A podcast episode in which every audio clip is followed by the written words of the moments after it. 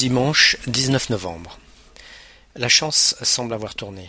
Le temps est presque beau et à l'heure dite, chacun est à son poste. L'OP peut reprendre. Mon remplaçant, Basile et moi-même sollicitons l'hélico pour monter au relais radio. Nous devons impérativement changer les quatre batteries qui l'alimentent. Chacune pèse 14 kilos. L'antenne doit être remplacée, elle aussi. Si l'on ajoute l'outillage nécessaire à la réparation, plus quelques tenues de rechange, nous sommes trop lourdement chargés pour envisager d'y aller à pied. Dans une dizaine de minutes, l'hélico stoppera son va-et-vient pour nous transporter avec tout notre barda jusqu'au relais. L'hélicoptère atterrit enfin, ses patins effleurant à peine le sol. En quelques secondes, les batteries, l'antenne, les outils et nos sacs à dos sont embarqués.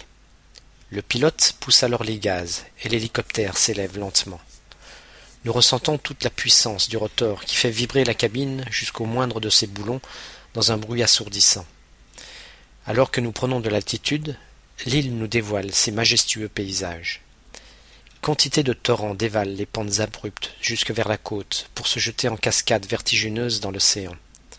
Un patchwork de couleurs, allant du brun à tous les tons de vert, s'étire du sommet des volcans éteints jusqu'au rivage.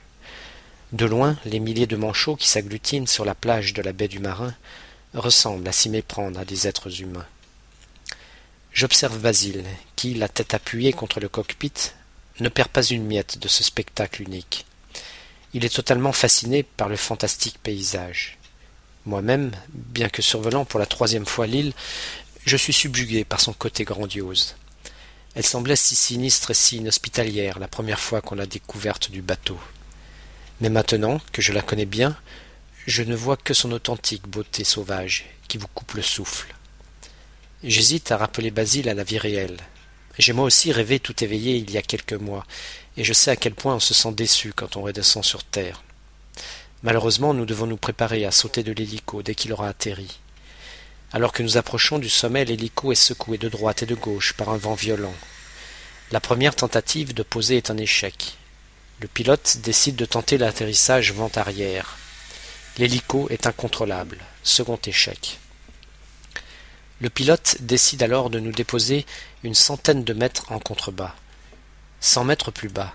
Cela signifie que nous aurons plus de cinq cents mètres d'ascension très difficile à effectuer pour arriver au sommet. Le sol est ici fait de roches volcaniques et de basalte qui se dérobent sous chacun de vos pas. Sur ce genre de terrain, vous faites deux pas en avant et reculez d'un. C'est épuisant, physiquement et moralement. En plus, nous serons chargés d'un écrasant fardeau. Je me sens capable de le faire. Cela fait maintenant treize mois que je suis ici, et j'ai l'habitude de marcher pendant des heures. Je suis habitué à lutter contre le vent, la pluie et le froid. Basile, lui, vivait encore il y a quelques jours dans le confort de la vie civilisée, et il n'est pas encore dans une grande forme physique.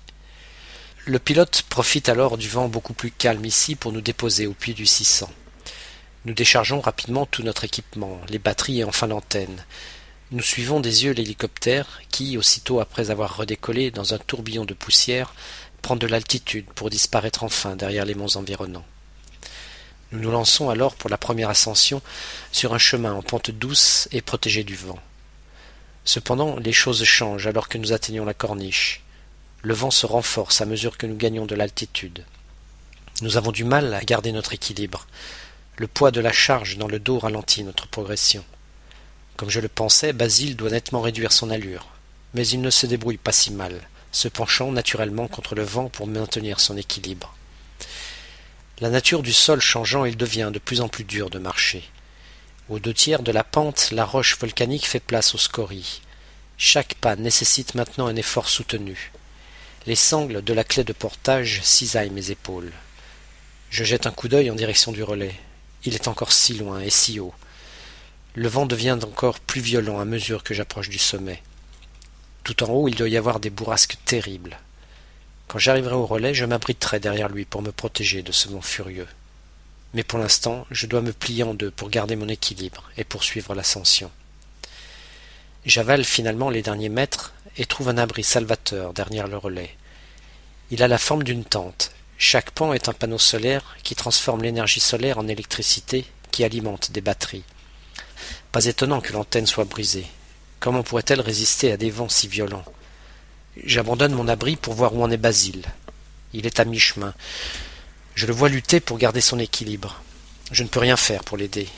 Il faut que je me dépêche de redescendre pour aller chercher une deuxième batterie. Le meilleur moyen d'arriver en bas rapidement, c'est de foncer droit dans la pente.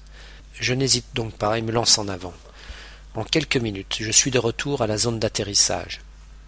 J'arrime une nouvelle batterie sur la clé et me lance dans une nouvelle ascension. Je vois maintenant Basile aux deux tiers de la pente. Je décide de ne pas me reposer avant que je ne l'ai rejoint. La charge me semble encore plus lourde, la rampe plus pentue et le vent plus violent. Si je ne ralentis pas mon allure, je devrais le rattraper avant qu'il n'atteigne le sommet. En effet, j'arrive à sa hauteur alors qu'il est encore à une dizaine de mètres du but. Finalement, arrivé au sommet, nous ne pouvons nous permettre de nous reposer trop longtemps, il faut se remettre en route tout de suite, et nous dévalons la pente. Nous sommes en basse en seulement quelques minutes. Au premier regard, je comprends qu'il nous faudra encore plus d'un voyage pour transporter la batterie restante, l'outillage et nos sacs à dos au sommet. Mais je ne me sens pas le courage d'effectuer encore deux fois le trajet. Je décide de partager la charge pour transporter tout en un seul voyage. Je prends la dernière batterie, les outils et mon sac à dos, et Basile se charge de l'antenne et de son sac. Par chance, le vent est en train de se calmer, L'ascension est moins pénible, bien que je ploie sous la charge. Basile s'arrête pratiquement tous les dix mètres pour reprendre son souffle. J'ai l'impression qu'il est sur le point d'abandonner. J'espère qu'il trouvera assez de force tout au fond de lui et qu'il ne renoncera pas. Mon sac est si lourd. Les sangles entaillent mes épaules même au travers de mon anorak. C'est comme si quelqu'un me tirait en arrière. Le vent ne faiblit pas vraiment. Rester debout est de plus en plus difficile. Je trébuche à chaque pas. Les forces commencent à me manquer. Je redresse la tête et observe le sommet.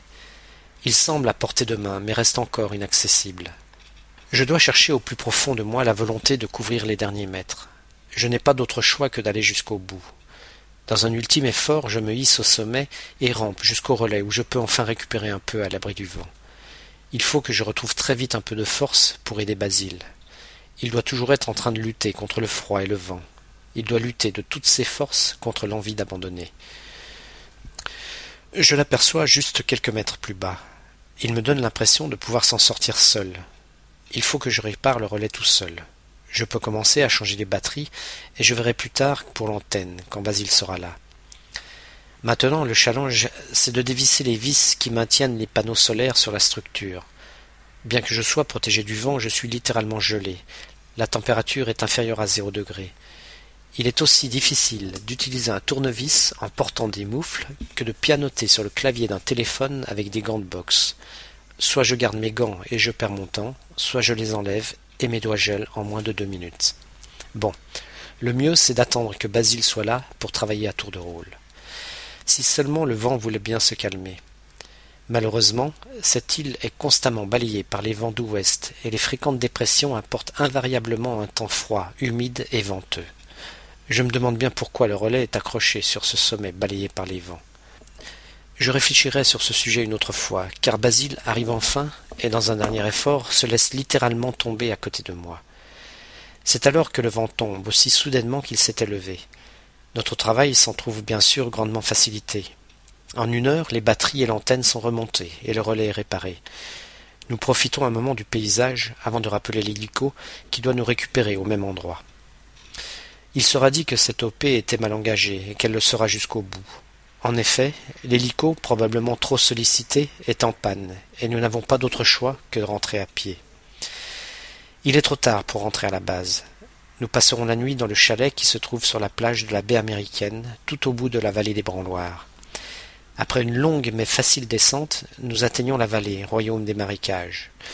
Ce n'est jamais vraiment agréable de se trouver piégé dans ces zones boueuses, et marcher sur ce genre de sol n'est vraiment pas facile. Bientôt nous rencontrons une végétation de toundra, faite d'herbes, d'arbustes, de mousse et de lichens. Après le sol caillouteux de la montagne, déambuler sur ce souple tapis de végétation est vraiment relaxant. À l'abri du vent au fond de cette vallée, nous sentons la douce chaleur du soleil nous réchauffer les épaules. Nous longeons la rive de la rivière Moby en hiver, seul un mince filet d'eau serpente tranquillement au fond de son lit. Mais au printemps, à la fonte des neiges, un impétueux torrent dévale les pentes jusqu'au bout de la vallée, arrachant des pans entiers de terre de ses rives. À la fin du printemps, la rivière, encore gonflée, coule plus paisiblement. Des éléphants de mer nagent nonchalamment en descendant son cours jusqu'à la plage, à l'embouchure de la rivière. Là, les femelles mettent bas un unique bébé surnommé Bonbon, probablement parce qu'ils sont une espèce de friandise pour les orques qui patrouillent habituellement le long des rivages de l'île chaque année à la même époque. À mesure que nous approchons de la mer, nous discernons plus précisément le chant guttural des manchots rassemblés sur le rivage. Le sable a remplacé l'herbe et les mousses. On peut suivre très facilement la trace des éléphants de mer qui ont rampé dans le sable gris. Les mères sont à la recherche de la meilleure place pour mettre bas leurs petits. Les femelles se rassemblent en harem autour d'un mâle dominant, qui peut peser jusqu'à deux tonnes. De temps en temps, de furieux combats éclatent entre deux mâles. Le vainqueur dominera le harem. Au cours de ces combats, les mâles se soucient peu des petits, et un grand nombre de ces derniers sont écrasés par ces mastodontes. La plage est couverte des restes de manchots et de bébés d'éléphants de mer qui sont rapidement dévorés par les nombreuses espèces nécrophages. Seuls restent quelques ossements qui seront définitivement éparpillés par les vents violents. Nous marchons silencieusement. Nous n'éprouvons pas le besoin de parler. Nous avons simplement envie de nous fondre parmi toutes ces espèces sauvages qui vivent et meurent ici depuis des millénaires. Notre chalet dénature un peu le côté sauvage de l'endroit, même s'il est minuscule et rudimentaire. Il n'y a ni eau courante ni électricité. Un minuscule panneau solaire fournit suffisamment d'énergie pour alimenter un émetteur radio. Seul lien avec la base et la civilisation. Un chauffage au gaz aussitôt allumé distille une douce chaleur dans le chalet. Nous cuisinons des boîtes de conserve sur une antique gazinière coincée entre deux lits superposés, une table et deux bancs. L'endroit est si exigu qu'il n'y a pas de place pour le surplus. Malgré ces conditions de vie spartiates, nous nous sentons en paix dans notre demeure. Ce soir, une faible lueur vacille dans la pénombre, seule preuve d'une présence humaine. Demain, il y a encore du chemin à faire pour rentrer sur la base.